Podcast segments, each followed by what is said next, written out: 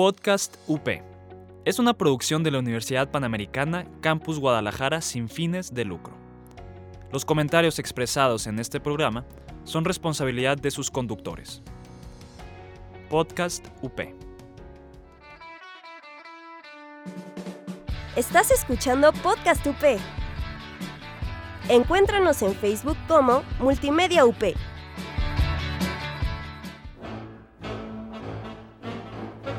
En esta temporada nos mudamos de sede. Bienvenidos a El Set en Casa, un programa de cine, series, datos curiosos del entretenimiento y más. Acomódate en el sillón, ve por tu cobertor favorito y no olvides tus palomitas. Comenzamos. Los finales felices son historias sin acabar. Es la frase con la que comenzamos mencionada en la película Señor y Señora Smith. Sean todos bienvenidos al set, soy Carlos Laureano y me encuentro acompañado por... Yasmin Arias. Y Sofía Santana. Así es, y bueno, pues sin más preámbulos pasamos a nuestro primer bloque que son los estrenos de la semana. Esta semana nos vamos a concentrar en los estrenos que fueron del 5 de marzo al 11 de marzo. Comenzando con Pequeños Secretos que se estrenó hoy en cines. Yasmin, platícanos un poquito de esta película. Bueno, ay, ya regresé, por cierto. Ya dejé de buscar tesoros y cosas perdidas. Ya vencí un tiburón y he vuelto. Lo he logrado, amigos. Sí, sí, ya está de vuelta, sí. Acá, acá. Ya, estamos bien. Y empezamos con esta película que, pues, ¿cómo les explico? Es una película de detectives eh, desarrollada como alrededor de los noventas, eh, protagonizada por eh, Denzel Washington, este Rami Malek y como antagonista Jared Leto. A pesar de que tiene un buen elenco, está bien actuada, está bien hecha, pero creo que la historia está muy básica, no te cuenta nada y te cuenta todo. Yo la vi muy muy representada como en Los Siete Pecados Capitales, Seven, esta película de, en la que sale Brad Pitt y Morgan Freeman. ¿Sí es Morgan, Morgan Freeman? Bueno. Sí. Esa película es básicamente... Sí, sí, sí, de Fincher. Sí, exacto, la de Fincher. Es exactamente la misma película. O sea, tenemos el mismo tipo de asesinato, bueno, no de los pecados, pero así es un asesino en serie, eh, un detective, en este caso retirado, que ya está en otro lugar, pero obsesionado con un crimen del pasado, un detective más joven que termina embarrado en este en este como caso. Y, y de verdad es prácticamente lo mismo. O sea, un en, acá ni siquiera terminan de resolver bien el el problema, o sea, no encuentran, no, nunca sabes si sí es, si no es, si nada pero la historia es la misma, o sea, llega un punto en el que te cansas, está lenta, o sea, como digo, no es una mala película, no está mal hecha, no nada, simplemente no te atrapa, o sea, es como literal parece que la que la hicieron en los 90. O sea, no está mala, pero se siente vieja, no se siente fresca, vaya. Yo sé que Charlie tenías muchas ganas de verla, puedes ir a verla y tal vez yo me equivoco y puedas decirme algo. Sí, de hecho sí tenía bastante ganas de verla, o sea, por, sobre todo por el elenco, o sea, se veía bastante prometedora. Y el tráiler también así tenía como este hilo de misterio y todo, pero bueno, ya que me diste como esta breve crítica, la verdad ya se me quitaron todas esas ganas de querer verla. Ah, sí, vela, la verdad está muy bien actuada, o sea, a mí me... Se me hace muy padre como este Jared Leto, pues tú sabes que es es, o sea, ignorando al Joker de Suicide Squad, que muchas personas lo tachan por eso como actor, pero sabemos que es un actorazo, es muy bueno, y creo que hace un buen papel aquí, porque sí te hace que te dé hasta asquito, como el, su personaje, y que de verdad digas, es que no sé si sí sea. Y también Rami Malek, pues un detective serio, joven, y Denzel Washington, pues Denzel Washington es, ya es una de las, de las leyendas. Sí, sí, sí. Pues bueno, pues esa fue una breve crítica de ella sobre esta película Pequeños Secretos. Otro de los estrenos que también tuvimos esta semana fue la película de estrenada en Disney Plus, Raya y el último dragón, de la cual, bueno, Sofi, platícanos un poquito de esta película. Bueno, esta película es como de las nuevas princesas que trae Disney para nosotros. En esta está Raya, quien es la hija del jefe de la tribu del corazón, donde este es un país ficticio llamado Kamandra. Y debido a por un conflicto que se hizo porque las una gema hecha de magia de dragón se rompió, el país está dividido en cinco partes, que son este colmillo, son talón, espina, este cola, cola y y corazón. corazón. Entonces, este Raya, debido a que se siente culpable porque estuvo involucrada cuando se rompieron las piezas de, de esta gema, trata de recuperarlas todas con la ayuda del último dragón, que se llama Shizu. Todo esto debido a que existe esta raza de criaturas monstruosas que este, convierten a toda la gente de ese país en piedra. Entonces, pues están en este viaje donde se encuentran con nuevas personas de los distintos clanes y juntos tratan de conseguir todas las piezas de la gema y volverla a unir para salvar al país. Sí, exactamente, o sea, para no spoilearles mucho, este es básicamente como esa es la sinopsis. Eh, a mí me pareció muy padre porque cuando yo vi el tráiler al principio dije, ah, esto es como una combinación entre Mulan con Enredados, con todo esto, hasta el sidekick animal así, todo bonito y dije, pues va a ser una de esas películas más de Disney así en donde la princesa heroína y todo eso, pero no, al contrario, me sorprendió bastante, o sea, logran crear muy buen el ambiente así, este, todo de las secuencias de acción están muy bien hechas y también todas esas partes de comedia y todo todos los personajes también son muy entrañables que no dudo que eso es lo que estaba platicando con una persona es que se vuelva un clásico, uno de esos clásicos así como lo ha sido Enredados o Moana. Definitivamente, aparte también el diseño de los personajes es buenísimo. Aparte los personajes como que son únicos, yo nunca los había visto en una película de Disney y yo pensé que nunca las iba a ver como en una película de animación y creo que eso es genial, la verdad. ¿En serio?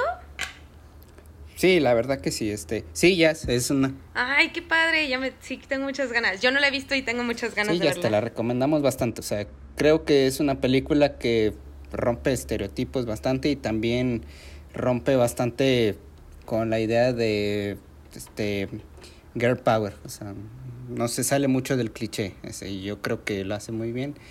Y sí, es una historia también muy conmovedora, este el doblaje yo la vi en inglés, le oía a escuchar a Dana Paola ahí. Yo también, este, la verdad. sí, yo la vi en inglés y la actuación de doblaje está muy bien hecha. Eh, creo que esas son las dos cosas más fuertes. ¿Volvieron a usar a Dana Paola como voz? Sí, Dana Paola es la que hace la voz de esta raya, pero, ¿sabes? O sea, es como un poquito contradictorio porque ella es Rapunzel. Exacto. Sí, es lo que iba a decir. Se me hace, se me hace muy raro que vuelvan a usar a Dana Paola cuando ya es la voz de una princesa, que además, pues, o sea, sí quedó muy grabado que era ella y su tipo de voz, parece, o sea, se me hace muy raro que la hayan vuelto a usar, la verdad. Qué extraño. Sí, es bastante extraño, pero no te puedo decir nada de eso porque yo la verdad no la vi en español. Le oí, como te comento, preferí verla en inglés mil veces. Pero bueno, este, entrando a otro de los estrenos que tuvimos esta semana, también está esta nueva versión de El cuento de Carlo Collodi, Pinocho, una adaptación muy este, fiel a lo que es el libro de Collodi. Esta película es dirigida de hecho por un director italiano. Y en el cast tenemos a Roberto Benini, eh, un actor al que ustedes podrán identificar por La vida es bella, de hecho, se ganó un Oscar a Mejor Película Extranjera y Mejor Actor por esa película. Aquí vemos que interpreta él, no a Pinocho, sí, no interpreta a Pinocho como en película pasada que hizo. Este, aquí él hace a Gepetto y logra crear un Gepetto bastante tierno, bastante agradable, así tiene como sus toques así de comicidad, así, o sea, él, así como lo hace en La vida es bella, sabe así como crear un personaje que puede llegar a ser así como de drama o algo así, pero le pone sus toques así agradables, así, es, es un gran actor y creo que lo hace muy bien.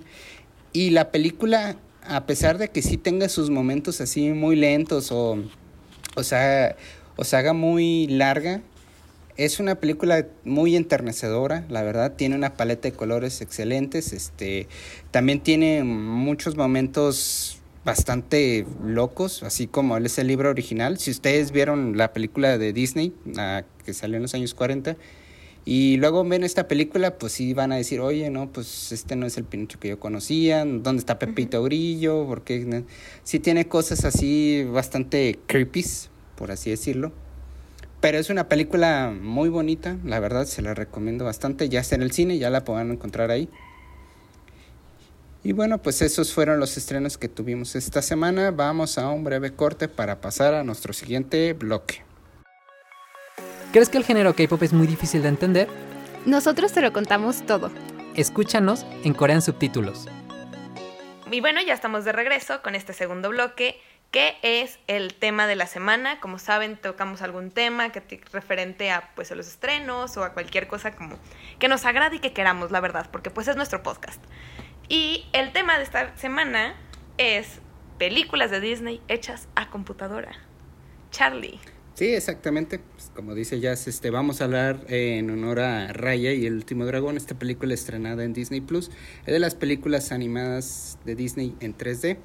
Eh, vamos a quitar a todo Pixar y nos vamos a concentrar en solo las que se hicieron en Disney Studios, este, Disney Animation Studios, creo que se llama. Este, y bueno. Sí, sí, gracias. Y bueno, todo comenzó con una película en el año 2005 que se llamaba Dinosaurio, que fue como este experimento de ya no querer hacer películas. Ah. Ajá, efectivamente creo que todos, ah, sí, ¿no? ya se acuerdan. Ah, no fue una película muy conocida o muy famosa, pero sí fue una película que sí marcó un, antes y un después en la animación de Disney porque querían cambiar como todo esto de ya no hacer animación en 2D o de papel así de dibujar y así porque pues aparte que era un poco más costoso eh, también estaba como ya Pixar en su máximo top y pues ya... Esplendor. Querían cambiar eso totalmente. Sí, esta película de dinosaurio me acuerdo que casi a nadie como se hizo famosa, no me gustó mucho. Yo me acuerdo que yo la vi y me hizo llorar, la verdad, me llegó al corazoncito. Pero está bonita, yo no sé por qué la gente le hizo el fuchi. Sí, no. Bueno, esa película no está tan mala a comparación de su predecesora que fue este no, perdón, su este la, la que siguió que fue Chicken Little. Esa Sí, la verdad, sí.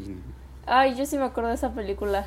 Era como una de las películas que llegué a ver muchas veces en mi infancia, aunque no era como mi más grande hit. No sé por qué la llegué a ver tantas veces, la verdad. No, Chicken Little no es buena, es, es, horrible. Eh, pues sí, este, La Familia del Futuro también, este, fue otra que siguió también después de Chicken Little, ya después de ese fracaso como que ya empezaron ahí a darse cuenta como que no les funcionaba muy bien, este, que la gente prefería como esta... Ay, la familia del futuro es la cosa más hermosa del mundo. ¿Qué te pasa? Es buenísima. A mí el dino, la escena con el dinosaurio, a mí me encanta esa escena, soy fan. Creo, creo que me... no sé qué también está planeado esto. Mi cabeza es muy grande y mis brazos muy creo Creo que me di, o sea, creo que me, me di a entender mal. O sea, no es una mala película, La familia del futuro. Lo que quise decir es que sí es una película que no se le da el crédito que, merece.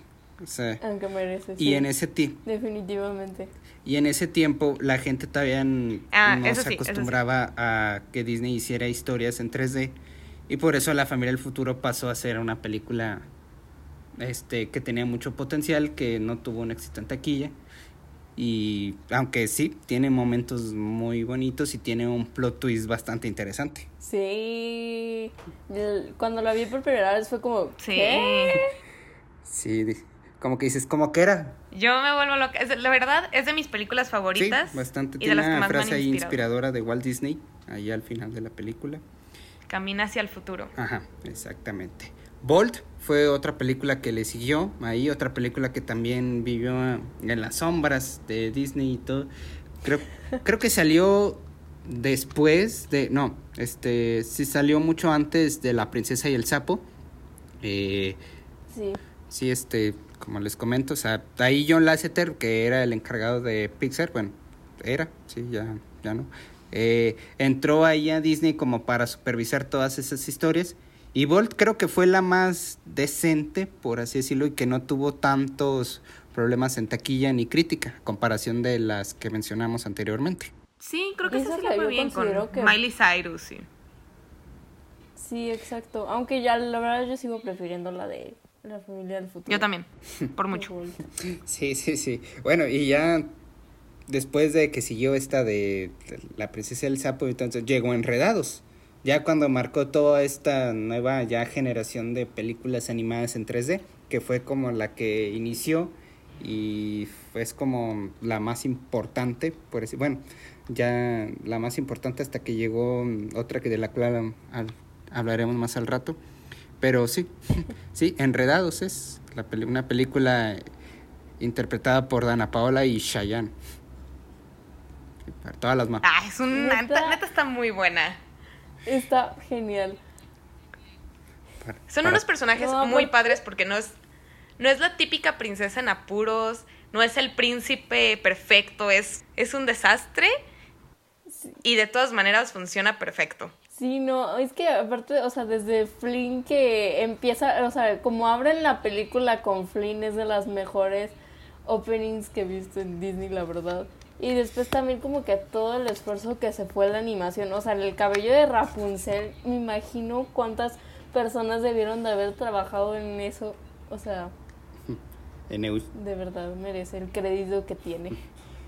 Sí, es bastante buena. Pero creo que a mí me gusta más la que siguió, que fue Ralph el Demoledor. A mí es una película que me gustó bastante. Yo que soy muy fan de los videojuegos. Me pareció bastante padre como combinan todos estos. Es como lo que todo amante de los videojuegos quiere ver. O sea, es como si... eh, es lo que quieren ver creo que todos los fans de Marvel y todo eso. O bueno, lo que vieron todos los fans de Marvel cuando vieron Infinity War. Pues eso fue, Sí. eso es Ralph el Demoledor. Como para darles Me una acuerdo idea. que la vi Sí. en el cine y, o sea, me llevaron de la... Me acuerdo que fue como un día esos del- en la prepa que te llevan de la escuela o algo así.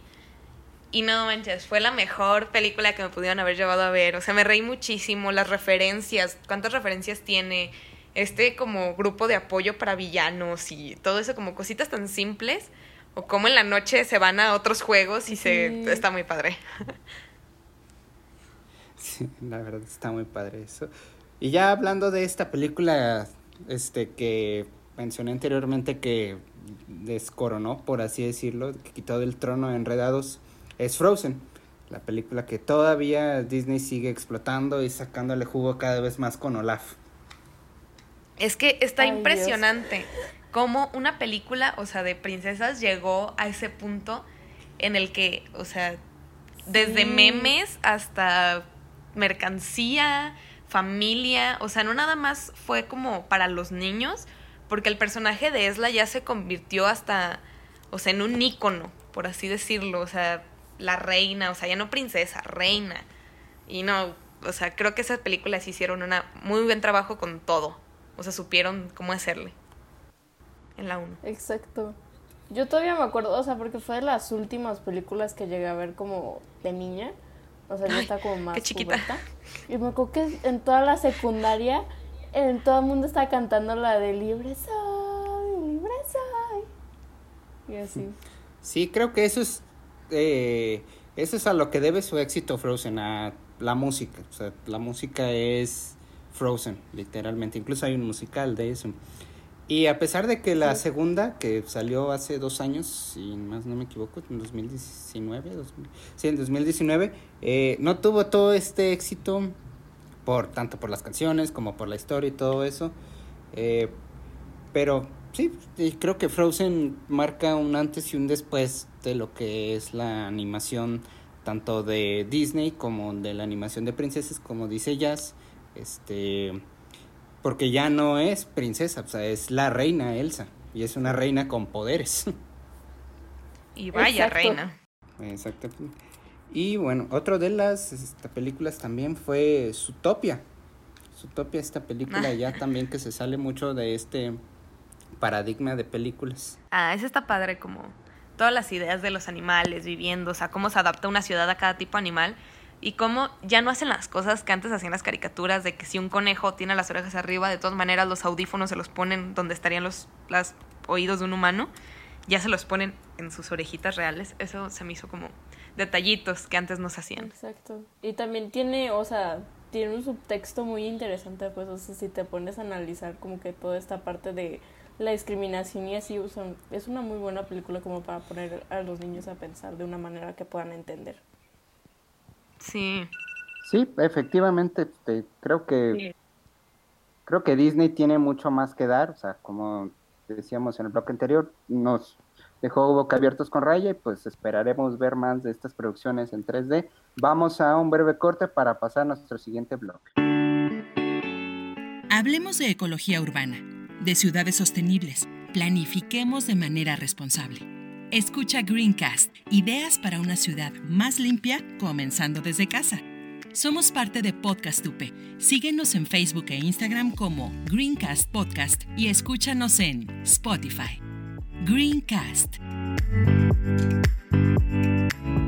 Bueno, y regresamos de nuestro corte comercial para seguir con nuestro siguiente bloque que es Trending Topics. De ellos hablaremos desde el 5 de marzo hasta el 11 de marzo. Así es, y bueno, comenzando este tema que son los trending topics, vamos a comenzar con uno muy controversial, por así decirlo. Bueno, no vamos a comenzar con uno light, este, pero que sí está, este, sí mm, sacó algunos corajes por ahí, es que el Snyder Cut de la Liga de la Justicia, esta película tan esperada por todos los fans de DC y de Zack Snyder, se filtró por unas horas, ya que en la plataforma HBO Max alguien por accidente eh, subió el Snyder Cut en vez de la película de Tommy Jerry.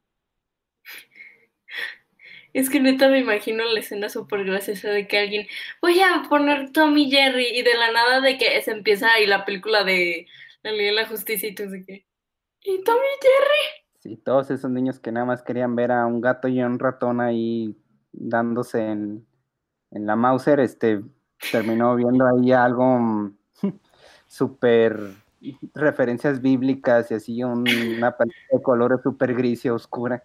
Sí, súper raro. Bueno, continuando con otro trending topic, eh, ya bien, ya son los próximos los Oscars, este, el 25 de abril ya se anunciaron y el lunes saldrán al, saldrán los nominados ya, serán anunciados por Nick Jonas y Priyanka Chopra Jonas, su esposa, también este, que bueno, ya si vieron los Critic Choice Awards o los Globos de Oro, ya se hicieron una idea más o menos de cómo va a estar los Oscars. Sí, exacto, o sea, como que ya más o menos tienes como una idea de qué esperar, pero aún así me sorprende que sean tan tarde, digo, supongo que por el coronavirus son así, pero nunca me había tocado unos Oscars, o no recuerdo unos Oscars en abril. Sí, sí, efectivamente. Este sí, eso se siente muy extraño, porque normalmente pues eran en febrero, pero pues por la pandemia sí se tuvieron que mover. Creo que también para que entraran más películas que no se habían alcanzado a estrenar por lo mismo, porque pues por la pandemia se tuvieron que detener muchos estrenos, muchas ya no se estrenaron, entonces se recorrieron. Siento que a pesar de que hay buenas nominaciones, está un poco flojo este año, o sea, se van a sentir medio vacías estos Óscares, no sé si me doy a entender. Siento que faltaron muchas películas que se esperaban para este año y y nos vamos a tener que esperar a verlas. Sí, exacto. Yo también como que siento como que estos Oscars están como medio perdidos. O sea, porque había películas tipo que yo esperaba ver el año pasado como The French Dispatch, Dune y así, y que pues no salieron y las pospusieron hasta este año y, espero que sí salgan. Entonces como que sí se siente así como extraño los Oscars, es como están perdidos. Sí, creo que todo el mundo ahorita estamos como muy perdidos este, con la cuestión de perdón, de estrenos y todo eso. Eh, sí, como dices, estamos en un tiempo un poquito, unos tiempos muy raros, la verdad. Si ustedes vieron los Globos de Oro, o sea, sí estuvo todo muy raro y fue muy extraño como ver este a los que se llevaban sus premios, que aparte pues en ese momento no podían recibir el premio, se los iban a mandar después, como hacer sus speeches mediante así videollamada sí era como muy extraño ahí porque de repente se cortaba o de repente se veía la imagen como muy borrosa o, no se entendía muy bien lo que ellos decían, entonces sí, ese sí, sí estuvo como muy extraño, pero bueno, pues tenemos que adaptarnos porque por lo menos es lo que vamos a tener que, este, lo que vamos a recibir este año. Y bueno, ya entrando en un tema más controversial, este, como yo les decía, eh, Pepe Le Pew, este famosísimo zorrillo personaje de los Looney Tunes, ha sido eliminado de la película de Space Jam 2, una nueva, A New Legacy, perdón. El director de la película ha dejado saber que Pepe Le Pew este, ha sido eliminado de la película mucho antes de que surgiera la polémica que está atravesando este personaje.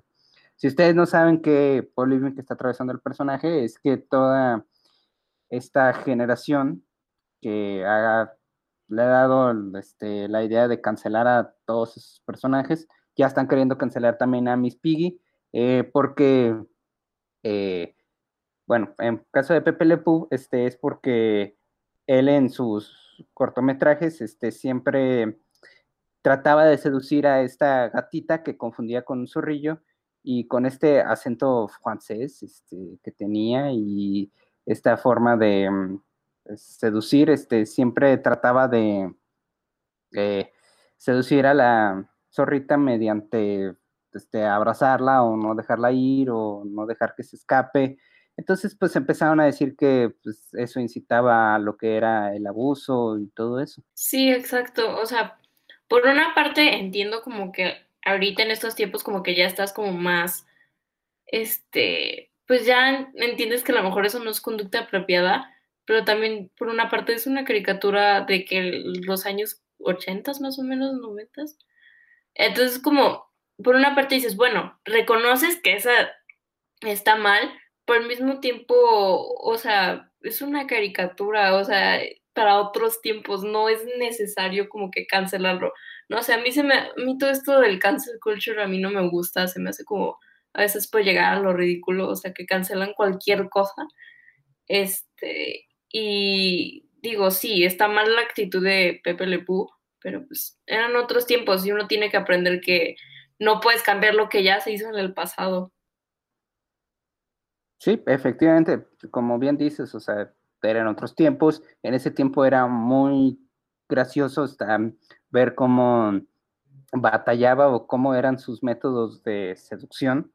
No, apoyo ni estoy de acuerdo ni estoy defendiendo a Pepe Le Pew, pero el hecho de que, o sea, conforme fue pasando el tiempo, le quitaron esa conducta al personaje. Y el hecho de que la quiten, lo quiten de la película, eh, por eso, o sea, ya se me hace algo así, sobre todo porque el personaje ya lo habían cambiado en producciones anteriores de los Looney Tunes.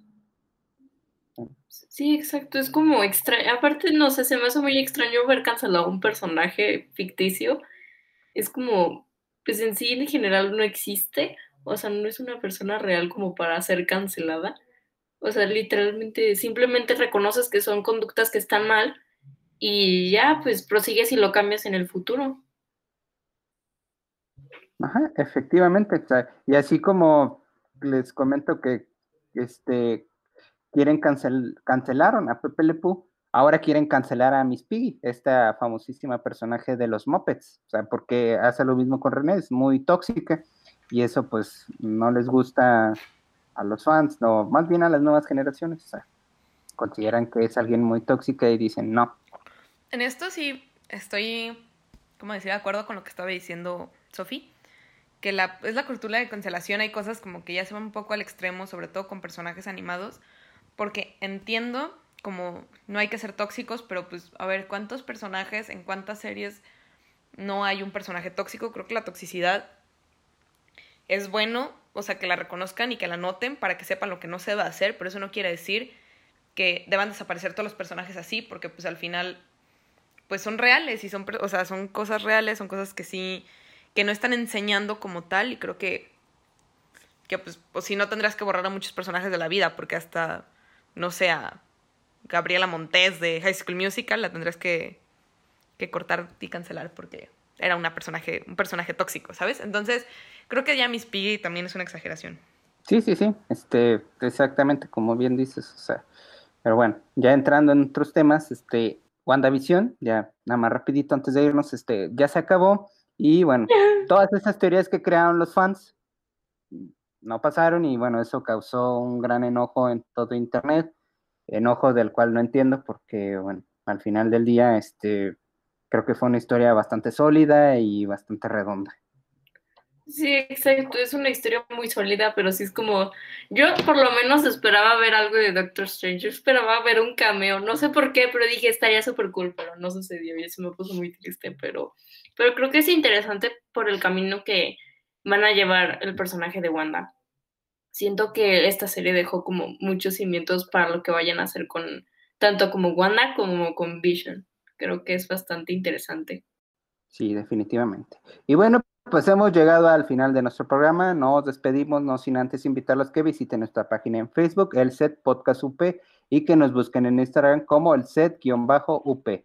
Estén al pendiente de nuestras plataformas en Spotify y iTunes y no se pierdan de la gran variedad de programas que tiene Podcast UP. Se despide de ustedes Sofía Santana, Yasmin Arias y Carlos Laureano. Porque dicen que lo bueno nunca dura, el set ha llegado a su fin. Pero descuiden, la próxima semana regresamos con más información y datos curiosos para ustedes. Y si usted es de los que espera una escena post créditos, no la encontrará, no somos esa clase de podcast.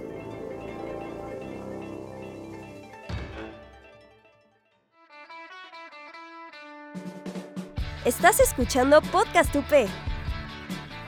Encuéntranos en Facebook como Multimedia UP. Podcast UP. Es una producción de la Universidad Panamericana Campus Guadalajara sin fines de lucro. Los comentarios expresados en este programa son responsabilidad de sus conductores. Podcast UP.